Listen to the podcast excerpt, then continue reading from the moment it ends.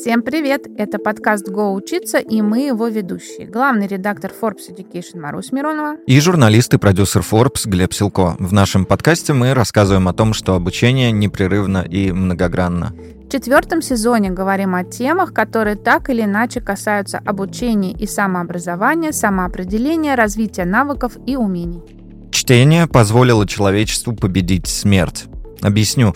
Считается, что чтение появилось тогда, когда и наскальные рисунки. Это так называемый ресурс внешней памяти. Именно он определил то, с какой интенсивностью и динамикой стал развиваться человек. Создав систему передачи информации через ее кодирование в символы, рисунки, иероглифы и язык вообще, люди перестали зависеть от ограниченного срока своей жизни, потому что знания со смертью носителя перестали исчезать. Более того, их стали доносить в более первозданном виде. В то же время чтение как таковое долгое время было уделом только небольшой группы просвещенных. Сейчас же читать умеют почти все, по крайней мере, если мы говорим про развитые страны. И без чтения никуда. Документы, указатели, общение с государством, те же мемы и бесконечные посты в телеграм-каналах. Это все чтение.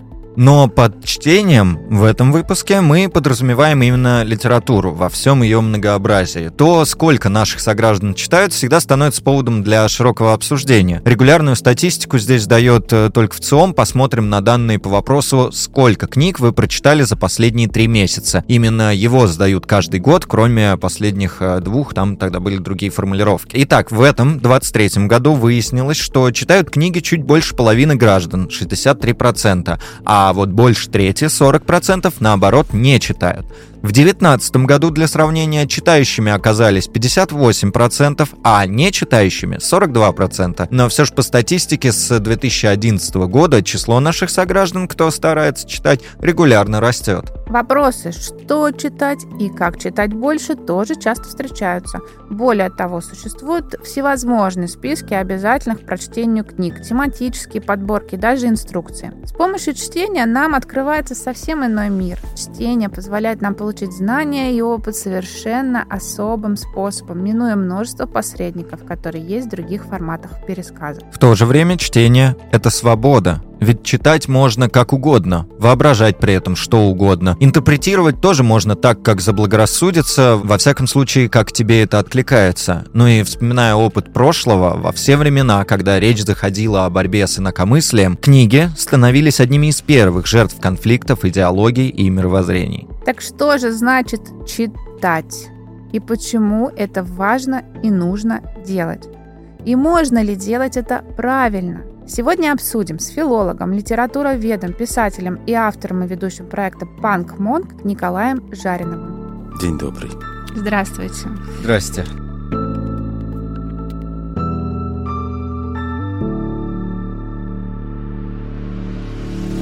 Ну, с места Подожди, карьер. у А, меня нет, был... не с места в карьер. Да, Теперь я ты хот- с места в карьер. Ну, давай. Не с места в карьер. Хотела спросить такой экспресс. Книга, которую ты сейчас читаешь или вот-вот недавно совсем прочитал, и вы, Николай, тоже. Юкио Мисима «Дом Кёка». Сейчас вышла на русском впервые, вот читаю. Мгм. Прямо сейчас читаю Филиппа Дика, ну, точнее, не читаю, слушаю. Слушаю его «Человек в высоком замке».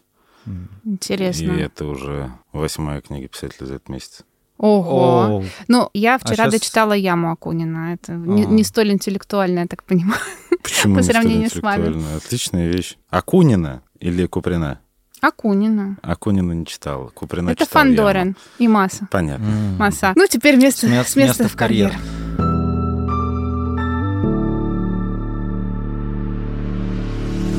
Николай, зачем вообще читать? Вот сейчас э, здесь имеется в виду в современном мире, когда ты можешь загуглить все, что угодно, тебе быстро просто объяснят. Можно там даже ваш ролик посмотреть какой-нибудь про Мгм. книжки, ее не читать. А зачем нам чтение? Если человек посмотрит ролики и потом не будет читать, это будет очень большое упущение для меня. А, Я, наоборот, там призываю читать. Почему Google тебе никогда не даст возможности наслаждаться какими-то деталями и видеть что-то большее, помимо тупой обыденности твоей жизни. А чтение это может дать. Почему? Потому что чтение совершенно по-другому концентрирует и перемещает твое внимание. Мозг — это мышца, и мозг нужно нагружать, его необходимо нагружать. Мы же тренируем свое тело и ходим в спортзал для того, чтобы у нас э, было здоровое тело. То же самое и с мозгом. Мозг нужно постоянно нагружать, а чтение — это самая лучшая работа, которая может быть для нагрузки мозга. Мгм. А тогда давайте поговорим вообще о том, том, что такое чтение тогда, чтобы вот о термине об этом договоримся. Что мы подразумеваем, когда мы говорим чтение? Когда вы говорите чтение? Когда я говорю чтение, я говорю про книгу, неважно в каком формате, может быть в электронном, может быть в бумажном. Мне бумажный предпочтительнее, Мгм. которую ты вот Глазами. читаешь. Глазами. Да. Мгм. И все равно это художественная литература или условно учебник. Если мы говорим про то, что это нагружает мозг, то вообще абсолютно все равно, что вы читаете. Это может быть хоть меню ресторана, но это не очень хорошее чтение. Почему? Потому что оно вам относительно полезную информацию сообщает, оно вас куда-то боль- больше и дальше меню ресторана не уведет.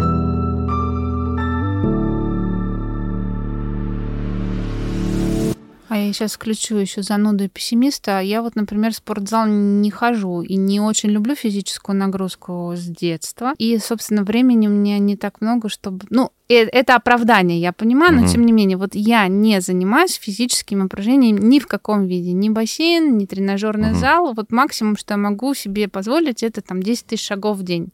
Ну, стараться. Так. А с точки зрения чтения тогда и тренировки мышц мозга, мышцы мозга, как это мы будем... Это сейчас очень-очень неправильно с точки зрения физиологии, я понимаю, но тем не менее. Вот мы качаем мозг. Много же людей, которые, получается, тоже не занимаются такой Если они нагрузкой, не читают. не читая. Ну, много людей, которые не занимаются, да. Поэтому мы оказываемся там, где оказываемся.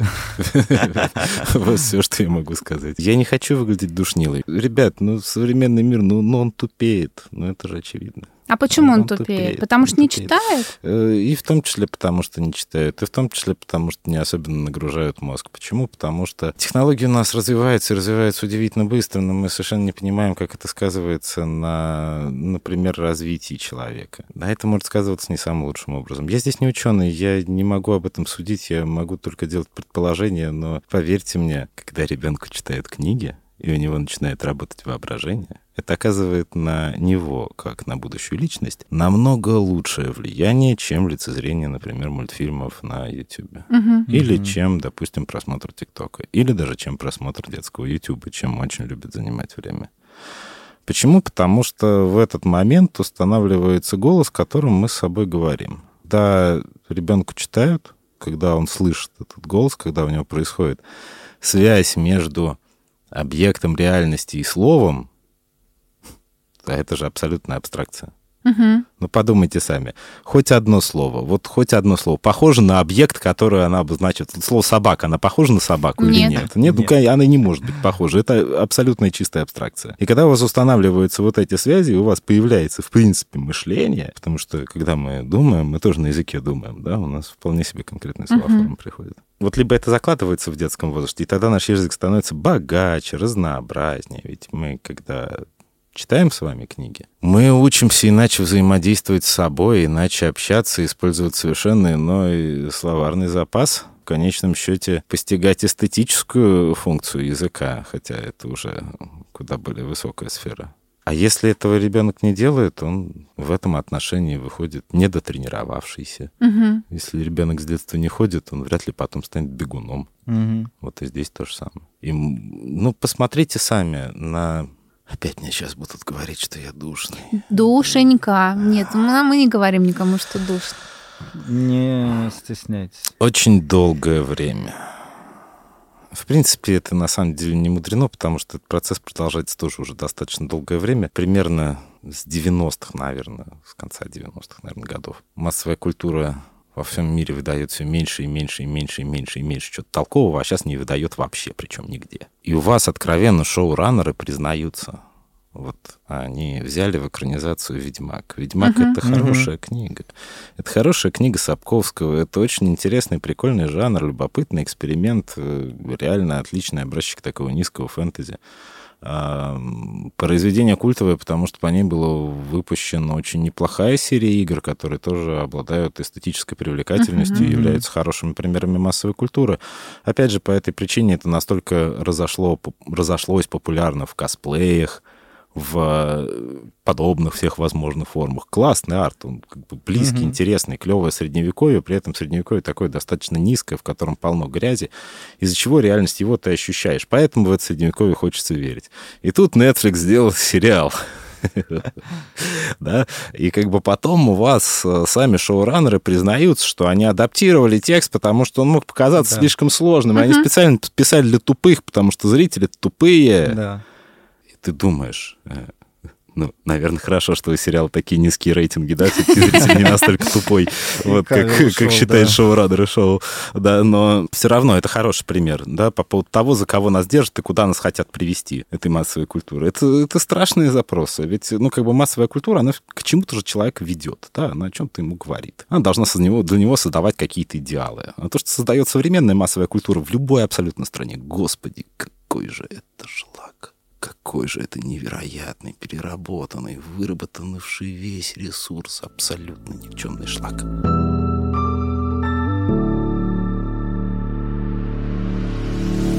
У меня вопрос. Так. Говорим про шлак, про пиар, про не только шоураннеров, а вообще маркетинг книг в том числе, правильно же? Мы так или иначе узнаем об авторе, о его бестселлерах и так далее. Ой, почитать обязательно. Мгм. И находится очень много людей, которые да-да-да, это гениально, это вот прям прочувствовать надо. И Мгм. ты идешь и покупаешь, и читаешь. Не всегда отклик находишь, иногда действительно что-то цепляет, хотя ты понимаешь, что это жвачка, периодически что-то не то. Вашим термином шлак, наверное. Но не хочешь себе признавать, что ты нас- на- настолько повелся на маркетинг, купил это и читаешь, причем до конца. Так как вот э, нам сейчас э, отличать шлак от нешлака или вообще все современное отметаем и читаем только классику? Это очень неправильно. Отметать все современное и читать только классику — это абсолютно ошибочный путь. Но до того момента, когда ты приходишь к современному, у тебя должна быть какая-то определенная база. Потому, почему? Потому что тогда в современной литературе ты намного проще будешь Мгм. видеть, что является Мгм. шлаком, а что не является шлаком. Допустим так. Марселя Пруста читать сложно. Очень сложно. Очень. Очень сложно. Никто не будет с этим спорить. Его реально сложно читать. И это тот писатель, до которого нужно дойти. А Начинать свой путь с Марселя Пруста, это ну, некоторым будет хорошо, да, некоторым людям. Для кого-то в самый раз. А многим нет. Покажется вообще бредятина, скучнота и все остальное. Поэтому бери что попроще, но что тебе все равно дает какие-то определенные а, крючки, что ли. Для того, чтобы ты понимал, как вообще строится сюжет, и для того, чтобы ты понимал, как работает художественный образ. Почему? Потому что потом ты научишься это ценить в литературе. Из чего строится литература? Хорошая литература, она не рассказывает, она показывает. Мгм. Автор запускает в твоем мозгу целый механизм визуализации. И это и есть колоссальная работа для мозга. Поэтому художественная литература так полезна. Поэтому так важна. А еще, помимо этого, ты учишься обращать внимание на детали. Ты учишься смотреть на то, как вообще люди выражают свои эмоции. Ты, обладая большой книжной базой, потому что ясно, что каждая книга — это всего лишь мнение одного человека, но у тебя много этих книг, да, и мнений становится больше, и на разные темы разные люди высказывались по-разному, и фактически, наблюдая за какими-то определенными реакциями, которые ты уже в книге встречал, ты можешь для себя простроить соответствие, какая эмоция это может быть. А значит, ты повышаешь свой эмоциональный интеллект. И более внимательно и более четко относишься к людям. И к тому, что они думают. И как они думают. Ну, психологи бы с- вами Да. немножко поспорили, но Ну, это ладно. тонкость. А вот полезная и бесполезная литература. А есть ли прям бесполезные книжки? Открываешь, и ее можно бросать после Я нескольких не страниц. могу, не могу. Нет, я знаю несколько бесполезных книжек. Вот э, я Вообще так справедливо делить? Не так давно у меня произошел удивительный случай. Я возвращался домой, э, зашел в подъезд, захожу в подъезд, в подъезде лежат три романа, их выкинули. Осиротелые такие книжечки. Да, тут я вспомнил ассоциацию с э, Моисеем, которого вынесла в корзине. Подумал, вот, вот Моисей приплыл. А еще вспомнил героя Романа Вонигута, который тоже был Ага. писателем-фантастом, писал всякую абсолютную дичь Да. да, издавался в порнографических журналах, но при этом это были пророческие романы. Думаю, может, найду пророчество. И взял эти книги. Одна из них называлась «Патруль звездных волков». Я это разбирал на стриме, и это было откровенно ужасно, потому что ты сидишь, и ты понимаешь, что это ну просто какой-то полный идиотизм Мгм. и шлак. Вот эта книга, которая, ну, она, она не является книгой. То есть, ну, как бы можно, конечно, попробовать напрячь свой мозг, но э, там вообще никакой нет визуализации, тебе просто бросаются понятиями, и все. Мгм. Это можно набор машинописного бреда прочитать так и закончить на этом. Подобная мусорная литература, да, это полный шлак. Это вообще, ну, это ничего не достойно. Если говорить про каких-то отдельных авторов, сложно говорить. Но смотрите, например, ну, ни для кого не секрет, я не люблю Чернышевского. Я не люблю Чернышевского, почему? Потому что он плохой писатель. И никто меня никогда не убедит в том, что он хороший писатель, потому что, ну, просто посмотрите, какой у него язык. Он абсолютно бедный, он у вас везде повторяется, он говорит коряво, криво, косо. И я ему не верю, это абсолютно Зато искусственно. какие сны. Ну, сны, да, сны, идеи, которые он туда вкладывал. Я же не идеи критикую, я его критикую как писателя. Почему? Потому что писатель он ужасный. А, То есть но идея ведь была, есть, но можно было бы есть её же люди, облачить. которые были поражены этой книгой, и среди них великие люди. Есть, есть. Ну, как бы, и что? И что, я должен говорить, что это книга, которую вообще ни в коем случае никогда читать нельзя? Нет. Наоборот, пожалуйста, читайте. Ну, как бы сложно это будет. Да, мне это не нравится. Да, но как бы зачем? Зачем вообще, в принципе, литературу отрицать? Айн Рэнд «Атлант расправил плечи». Отвратительная книга, ужасная. Это, наверное, из худших вещей, которые я читал. Я даже не знаю, что... Я не смогла больше. дочитать. Я даже не знаю, что хуже. Каэлью алхимик или А вот Каэли я Айн с удовольствием Айн прочитала. Рэнд, наверное, все-таки хуже, потому что Каэлью читается легче. Он в тысяча... Он Да. такой же по Да. банальности, как Рэнд, По- но... ну, И маленький Да. по сравнению. Да, но маленький Нет, и, но он- конечно, написан попроще. Од- Да, на одном вот. дыхании, а вот э, Атланта я не смогла. Ну, для Атланта просто нужно долгое дыхание, да, такое похожее на дыхание заводских труб, когда этот промышленник смотрит на свои заводы, любуется ими и думает о том, какой он крутой, потому что свободный. Господи.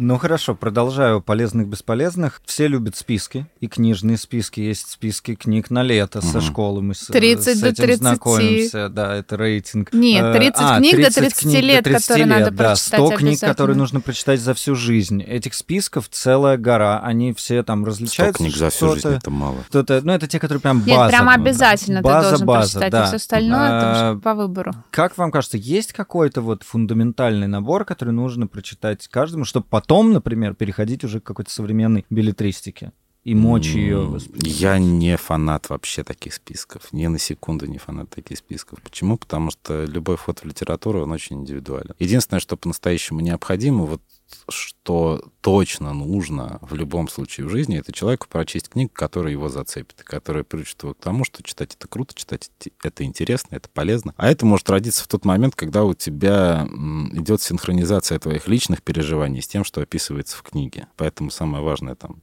например, говорили в подростковом возрасте, да, та работа, которая сейчас вообще никак не, не проделывается, почему у нас так немного людей читают, да, это умение найти книгу конкретно для человека. Для, ми- для меня это книга «Преступление и наказание». М. Вот. Это книга в подростковом возрасте, а произведение, от которого у меня закружилась голова. Я буквально вот прям, ну, ощущение, что падала в обморок в какую-то бездну, потом оттуда не, не хот... было плохо, но не хотелось возвращаться, и все эти переживания. Помню, что просто вот след этот эмоциональный до сих пор, хотя прошло уже там почти 30 лет, а все равно вот я помню все, что чувствовала, когда читала. Одноклассникам не зашло. Мало кто даже вот осилил целиком прочитать, а я два раза. Я помню, когда я читал эпизод там с бредом Раскольникова, я тоже был больной, и это было очень крутое погружение в воспаленное Мгм, сознание. мгм, Это прям мгм. очень пришлось. Так вот, И вопрос после того момента, когда там, да, Раскольников в себя приходит, когда к нему изр- извращенец Свидригайлов приходит и спрашивает, как вы думаете, есть ад или рай? После того, как ты бабку убил. Страшно. Федор Михайлович умеет Да. да, атмосферу, настроение создавать. Да. Хо- Да. Хороший писатель. Вот Федор Михайлович одобряем точно. Вот эта первая книга, она должна быть, а тут неважно, Федор Михайлович это будет или еще кто-то будет. Это вообще может быть массовая литература. Господи, можно большую литературу через Дарью Донцову прийти. Вообще вот только хотел сказать, что Пофигу, какая книга вас научит тому, чтобы вы читали. Если вы начинаете читать, вам все равно постоянно хочется какого-то развития, вам хочется получать какие-то новые эмоции, если вас начинает интересовать. И вы начинаете открывать для себя литературу. А когда в конечном счете открываете литературу, открываете для себя и тех сложных авторов, которые казались вам никогда не осилить. Например, Марсель Пруст.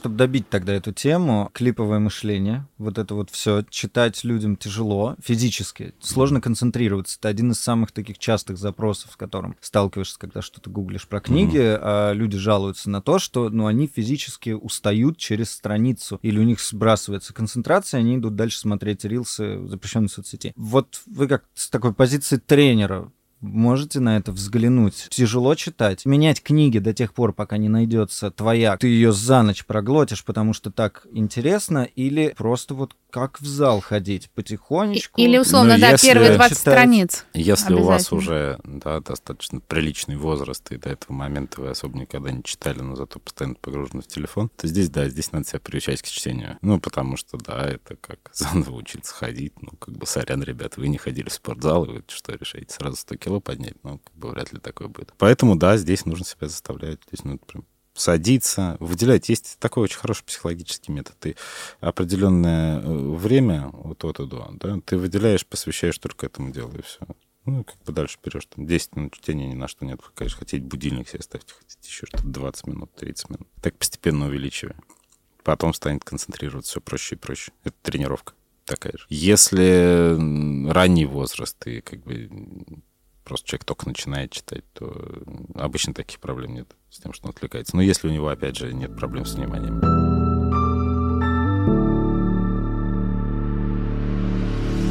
Мы много говорим именно о том, что читать. Хочется поговорить, как это анализировать читать. и интерпретировать. Да, потому что, окей, сначала ты ребенок, ты взрослый, набираешь этот массив. И вот аналитическое чтение, мастерство, в принципе, интерпретаций.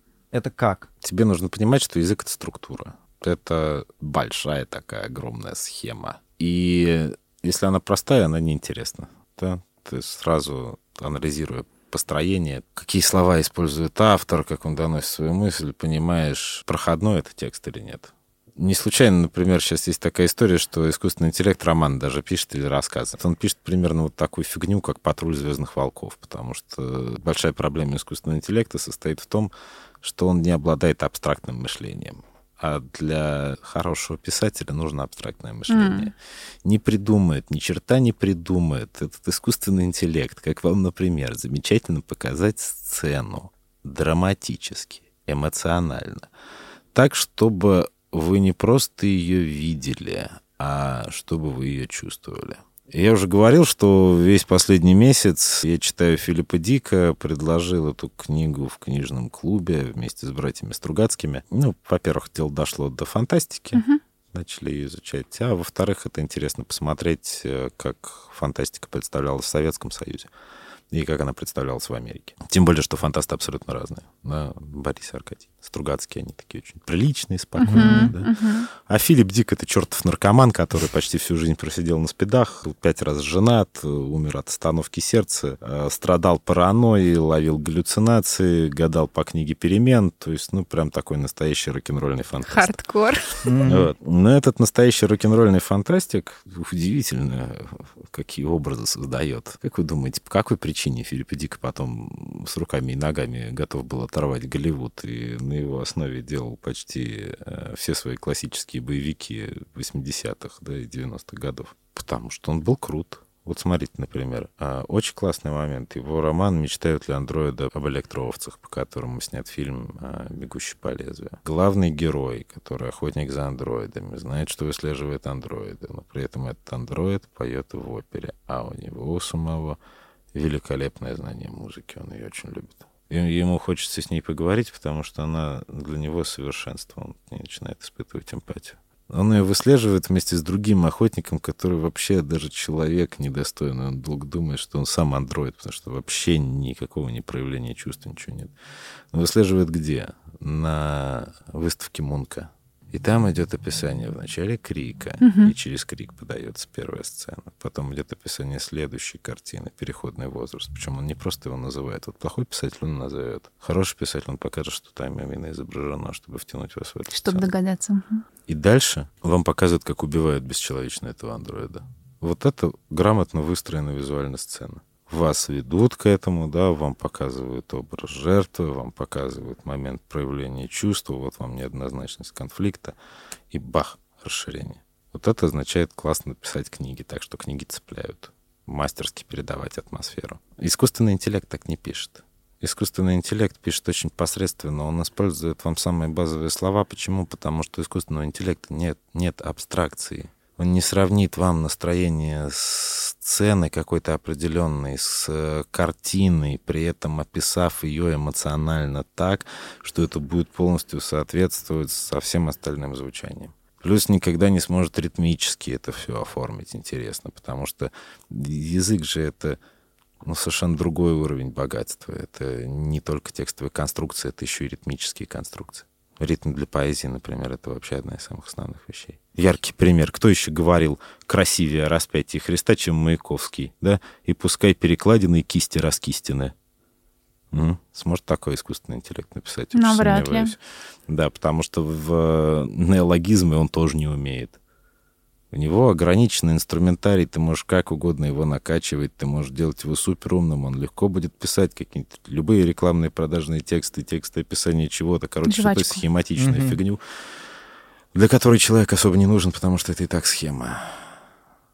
А мышления в нем не будет. Тогда, чтобы продолжить эту тему, потом вернемся к анализу, вкину вам такую версию. А, мне кажется, все это приведет к тому, что искусственный интеллект, вот мы знаем, сейчас США бастуют гильдия сценаристов, uh-huh. режиссеров, производство стоит, все откладывается на годы вперед. Невыгодно, деньги не крутятся. А, но есть искусственный интеллект, который может сделать вот тот самый шлак массовый, быстро, дешево, максимально, бесплатно практически, только за электричество платить человеку, который будет это оперировать. Скоро появятся возможности для того, чтобы там и это снимать или как-то там размножать в ином виде, превращать в любую другую форму. И появится искусство, скажем так, для бедных и для богатых для бедных то, что, ну, как для бедных, э, не в плане денег, а в плане запроса, наверное, своего то, что создано искусственным интеллектом, будет много, все что угодно можно будет найти, посмотреть, почитать, десятки, десятки тысяч вариантов. И для богатых то, что создано людьми, в чем есть работа ума, есть интертекстуальность, и вот мы получим такое нехорошее разделение. Сюжет почти всех романов Филиппа Дика. Прочитайте Филиппа Дика. Много узнаете о реальности, хотя это и писатель-фантаст. Да, вполне вероятно, так оно и будет. Есть позитивные моменты, это такие, что вот у этих проектов, которые делаются уже перерабатывая одну и ту же жвачку, ну, сколько можно русалку переснимать? Ну, ну, ну, ну ребят, ну придумайте историю, наконец, новую. Ну, что вы как... Ну, тут же подумать надо. Черная русалка, это, это это просто идиотизм. Это никакое не высказывание с точки зрения искусства ни в коей мере. Ну, э... Это идиотизм и политика. Ну, это чтобы что-то новое ничего. придумать, надо же подумать, сесть и ну, приложить в том и дело. усилия. Ну, как бы, понимаете, вот провальные рейтинги всего этого шлака, они показывают, что люди не очень хотят есть. Может быть, Хочется верить. Здесь, Здесь работает все-таки, да? Ну, как бы то, что людей ну, пытаются да. накормить, и они такие, нет, спасибо. С другой стороны, людей можно всегда накачать какими-то легальными наркотиками, чтобы они хавали практически все. И тут мы снова возвращаемся к одному из возможных сюжетов романа Филиппа Дика. Надеюсь, что такого не произойдет. Ужас.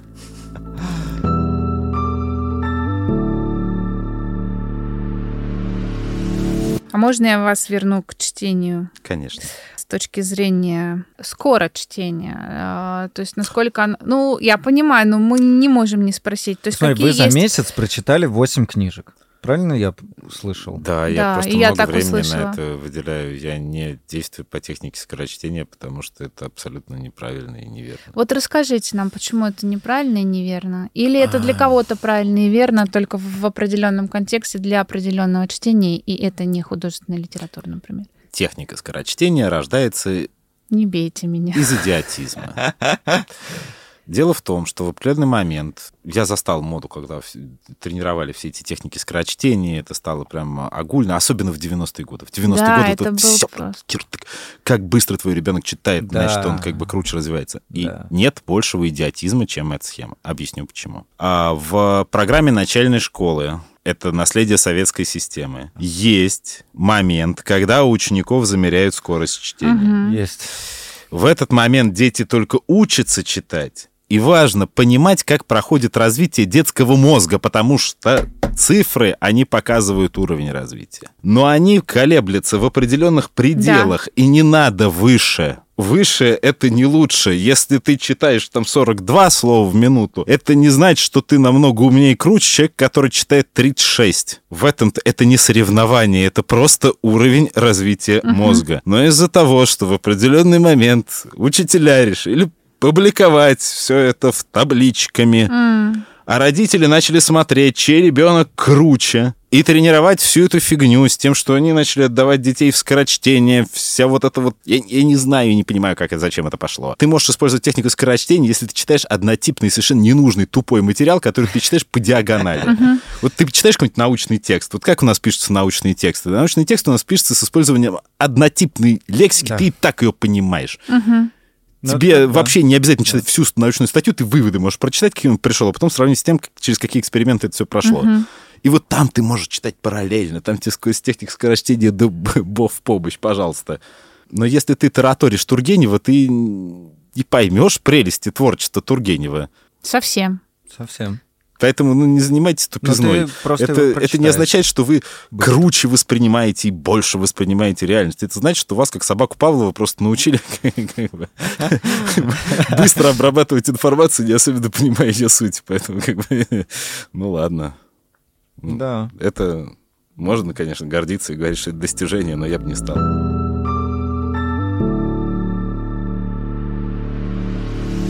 Но теперь перейдем к аналитическому чтению. Да, вернемся просто к вопросу, который я задавал про то, как же анализировать. Я здесь просто вспоминаю, как грешен очень многим журфак, на котором я учился, но он дал очень классную методику. Когда дают что-то читать, ты проходишь курс по литературе, ты вокруг изучаешь историю, что происходило в стране, в соседних странах, кто с кем Контекст. воевал, что было у самого автора, с кем он женился, и так, в общем, вы понимаете. Ну да. Все, все, все вокруг. И тогда ты реально кайфуешь от того, что ты понимаешь все отсылки, всю историю. Вот это аналитическое чтение так стоит делать с каждой книгой или как? Вообще, на самом деле, вначале нужно, конечно, просто понять, интересует ли тебя то, о чем автор пишет или нет. То есть, когда ты специалист, например, пошел там учиться на филфак или на журфак, ну, ты изначально специалист, туда пошел учиться, да. Если ты не делаешь так, то нахрен ты туда пошел учиться, тогда вопрос один. Если ты человек, который просто хочет читать, ну, то есть для которого это не профессиональное занятие, просто хочет ну, читать классные книги, да, находить там Мгм. что-то, пожалуйста. Смотришь, насколько это тебя заинтересовывает, насколько тебе откликается, потом уже, конечно, узнаешь про автора, потом узнаешь, там, если это прошлое, про исторические реалии, биографию и так далее. Потому что в этот момент для тебя текст, он продолжает жить, и он продолжает открываться по новой. Но вначале нужно, конечно, прочитать саму книгу, потому что это первоисточник всего. Это тот изначальный код, с которым ты общаешься, а потом тоже начинаешь его расшифровку. Если это, вот опять же говорю, не профессиональное чтение. Здесь важно понимать несколько вещей. Это ритмика, которая есть в тексте, она всегда очень важна, потому что так можно понять, как у вас, например, создается настроение в тексте. Текст может передавать очень классные эмоции, переживания, чувства. Когда понимаешь весь инструментарий, которым обладает язык, ты начинаешь просто кайфовать. А мы живем с вами в информационном обществе, да, здесь э, язык и возможность строить красивые конструкции, красиво говорить, значит, ого-го, сколько. И помимо понимания ритмики текста, это не обязательная совершенно задача, но очень хорошая. Мне она нравится. Когда оказываетесь одни, пробуйте еще проговаривать текст вслух. М-м. Мгм. Да, текст же он еще и звучит. Вы когда проговариваете, вы понимаете э, по-другому, как может быть, например, ритмически оформлена сцена. Почему? Потому что ну, не Акценты по-другому да, расставятся, голоса да. в голове достаточно. Плюс как бы вы еще прокачиваете свой аппарат артикуляции, что Мгм. тоже хорошо. Потому что речь тренируется благодаря тому, что вы тоже постоянно занимаетесь речью и говорите. Если вы почти не говорите, вряд ли вы будете хорошо говорить уметь, да? Логично. Это ж мышцы, да, мышцы надо тренировать. Тренировки, тренировки.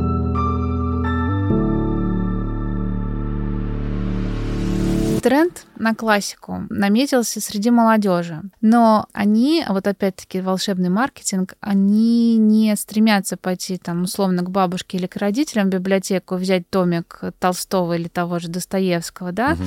а им важно, чтобы это было издание новое, свежее, с современной обложкой, с какой-то интерпретацией и э, желательно еще издательство модного. Известного. Ну, там какие-то вот идут эти атрибуты, которые, на мой взгляд, не имеют никакого отношения к сути того, что они будут читать. Ничего внутри романа не изменилось, правильно? А, а понимаю, автор да. давно умер, ничего не переписывал, в принципе. Но и для них это важно. Как вы думаете, насколько важно объяснять, что здесь нет ничего, ты можешь взять книгу с полки, или, в принципе, для того, чтобы подростки, молодежь читала, чтобы они вовлекались в этот мир, чтобы они могли оценить э, всю прелесть того, что они читают, все равно. Переиздали, они купили, и слава богу, главное, чтобы прочитали. Зачем вы хотите забрать работу у маркетологов. Они же специально ради этого эти новые обложки и составляют. Для любого подростка важна определенная идентичность. Uh-huh. Он хочет э, идентифицировать себя с чем-то новым, с uh-huh. чем-то, что было, ну, как бы не так давно у него. Некоторые, наоборот, ну, не, в подростковом возрасте ты режь, когда прям в историю смотришь, хотя некоторые уже тогда начинают интересоваться какими-то старыми вещами и наоборот в старину уходить. Это uh-huh. зависит уже от того, есть у тебя дома или нет. То есть, если дома, например, вообще книг не было, да, никаких, новые книги, да пожалуйста, да какая разница. Да человек сам со временем поймет, для него это будет милое воспоминание. Вот я в детстве ходил, такие вот книги покупал. Вон они стоят, они здесь остались. Хорошо это, да, очень хорошо. Зачем к нему подбегать, забирать у него кайф? Ну, хочет, ну, там, не знаю, Толстого в розовой обложке. Говорит, что это не академическое издание Советского Союза. Нет, здесь больше экология, года. мне кажется, трата денег лишняя. Ну, если у тебя есть, то... то... Да я, лучше... я не зануд чувствую, я просто пусть пытаюсь они на книге это делают. Люди в отношении экологии такую творят, что, извините меня, конечно, выпуск там даже тысячи книжек, тем более, что ну каким тиражом сейчас издаются книги mm-hmm. в современном мире. Господи, да мы об экологии уже заботимся так, как никогда не заботились, потому что люди стали намного меньше читать. Вы посмотрите, у вас почти вся полиграфия сейчас ушла. У вас журналы уже не издаются в бумаге, потому что это нафиг никому не надо. Знаете, какая это польза для экологии? Стала имиджевой штукой. Ну, да. Ну, то есть, ну, кому с наличием смартфона, кто пойдет в Моспечать? Вы давно были в киоске Моспечать? Я покупаю журналы, слушайте, я смотрю на ну Моспечать и смотрю, что новое. Но у меня профдеформация, наверное, да. Ну, кого? Нас спросили, кого? Себя себя да. в зеркале. Ну, меньше и меньше у вас всего этого. То есть, ну, издали, ну, тысячи экземпляров, три тысячи экземпляров. Так как это природе повредит? Никак. Никак, пусть читают. Грета ну, и... в очередной раз что-нибудь скажет, этим все и закончится. Она, Пусть Грета книжки идет ее читать. арестовали, она уже ничего не скажет. Ну ладно. Думаете, она не сможет, как Чернышевский, да, из, из тюрьмы там написать новый роман? Или еще один, да, известный. Грете Тунберг надо книгу издать. Вот она, когда сейчас в каталажке сидит, ей надо было, конечно, написать книгу, это сразу стал быть бестселлер. Все впереди. Да. Ей жить, наверное, долго. Можно я скажу, какой бы роман был замечательный у Греты Тунберг? Так. Да. «Война, тюрьма, природа». Мы уже все придумали, Грета, пиши. Пиши, а, только пиши.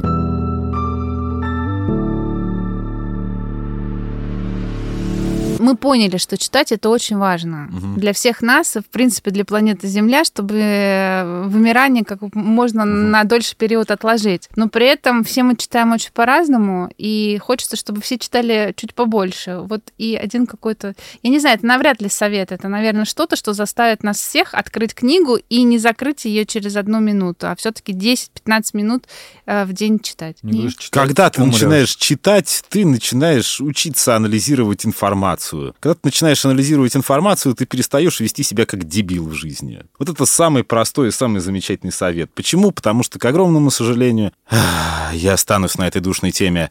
87% людей идиоты. К огромному сожалению, это так, и современная жизнь это показывает. Но, как мы видим, по рейтингам многих сериалов, идиоты не совсем. То есть у них есть все-таки стремление, желание и жажда. Когда вы читаете информацию, интересную, которая вам откликается, когда вы в принципе читаете, вы учитесь анализировать то, что вы прочли. Когда вы получаете возможность к анализу, вы получаете возможность к анализу и ваших собственных поступков, Господи. Иногда, может быть, прочитав книгу, вы зададите себе вопрос, может, где-то я что-то не так делаю и не так живу? И это будет для вас лучшей мотивацией, чем все марафоны Блиновской, чем любые тренинги по самоулучшению, просветлению и чему-то подобному. Читайте и не будьте идиотами. Нет, не обязательно, может быть, читающим идиотом. Читайте, будьте читающим Одно с другим не связано. В общем, учитесь думать. Да.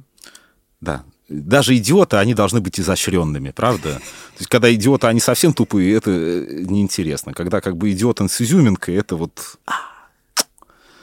Вот. А к этому приводит Финал чтение. апофеоз, мне Да. кажется, Ну, вот слушайте, выражаясь те- те- короткий вопрос теми такой для читающей как раз публики, э, больше, может быть, личный. Какая книга, как вам видится, сейчас придется в пору для того, чтобы читать ее на фоне событий, которые происходят с нами уже полтора года. Когда все только началось, я для себя, как и многие, э, заново открыл ремарка. Но после этого я лично в интерпретации, именно с точки зрения книг, остановился. А можно я попробую угадать? Может быть, вы вот что-то нашли для себя и посоветуете. Для себя я нашел один великий роман одного великого французского писателя. Я его безмерно люблю. Это человек, который ни на что не мог дать ответы, на все ответ давал. Это Гюстав Флабер. И Гюстава Флабера есть великолепная книга, которая называется «Воспитание чувств». Он описывает там историю Франции. Франция 70-е годы 19 века, франко-прусская война, революция, прочая всякая фигня. Революцию 48 года, по-моему, описывает. Хуже этого и не может быть, по идее, ничего, да. Но дело не в этом. Тоже бурлящие события, котел. А люди живут свою жизнь. Но это роман, который помогает тебе понять, что в этой жизни является настоящим, а что в этой жизни является наносным и абсолютно незначащим. Потому что книга-то на самом деле об этом. Флабер всегда мечтал написать роман о пустоте и о никчемности человеческой жизни.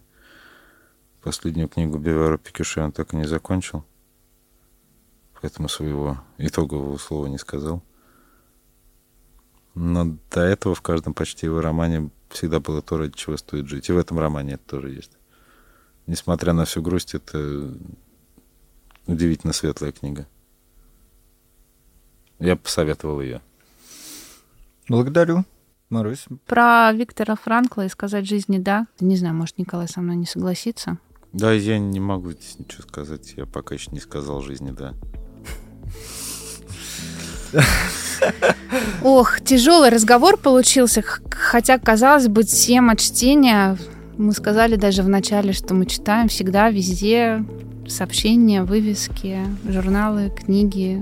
Казалось бы, да, чтение сопровождает нас э, практически с рождения. Тем не менее, есть много разных особенностей, есть много интересного и глубокого внутри самого процесса чтения, и каждый, наверное, должен сам себе все-таки ответить, зачем ему это, нужно ли это.